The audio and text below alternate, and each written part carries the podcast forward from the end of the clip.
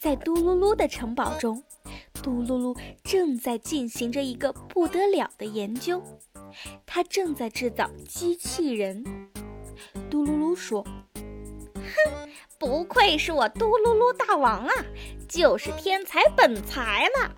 看我新研制的机器人老鼠，派它去偷奇尼的咖啡配方，肯定会成功的。我先输入指令。”好了，我的机器人老鼠，接下来就看你的表现啦。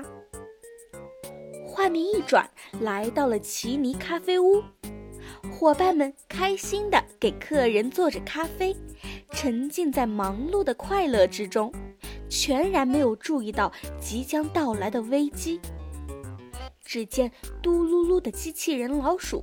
悄悄地跑到了奇尼的吧台处，准备收集情报。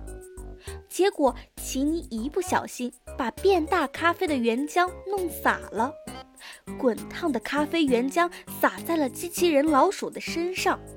可没想到，正是这个小小的意外，却造成了大大的危机。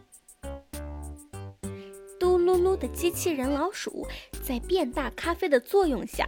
变成了巨型机器人，又由于出现线路故障，机器人老鼠突然发起狂躁模式，它肆意轻松地毁坏咖啡屋里的机器，还吓跑了客人，破坏力和战斗力都很强。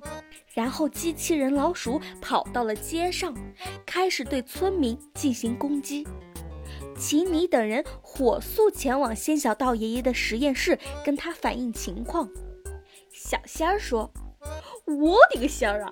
我们完全不知道是从哪里来的机器人老鼠，而且一下子那个机器人老鼠变得好巨大，我们根本打不过它。”奇尼说：“我不小心把变大原浆洒在了它的身上，结果它就这样了，都怪我。”仙小道爷爷思考了一下，说：“别担心，孩子们。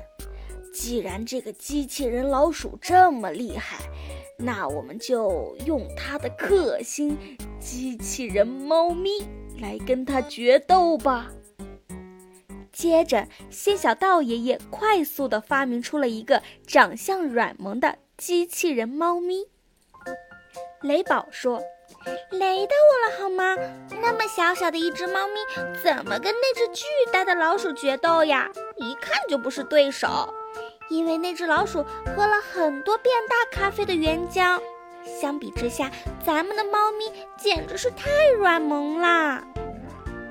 仙小道爷爷笑笑说：“别急呀，这可不是普通的机器人猫咪，它是装甲机器人。”我现在就可以用遥控器操控它变大变小，喵喵变变变，嘿！只见这个机器人猫咪变得十分巨大，奇尼和小伙伴们都惊呆了。雷宝说：“雷到我了好吗？这个小猫咪也太帅啦！”仙小道爷爷骄傲地说。那当然啦，毕竟是我的发明，肯定非常炫酷啦。不过，这个装甲机器人里面的手、脚、头、身体都是需要有人操控的，所以只有默契十足的一群人才能够驾驭它。你们敢试试吗？当然。四次骑士团异口同声道：“奇尼说，相信没有比我们更有默契的人了。嘎啦负责左手，雷宝负责右手，小仙儿负责左腿，煮栗子负责右腿，炒栗子和冻栗子负责身体上的攻击装置，我负责头，锁定目标和指挥攻击。伙伴们，我们一定可以的。”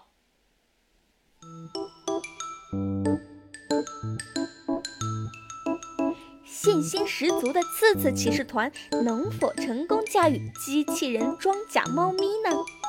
他们又能否成功的打败机器人老鼠呢？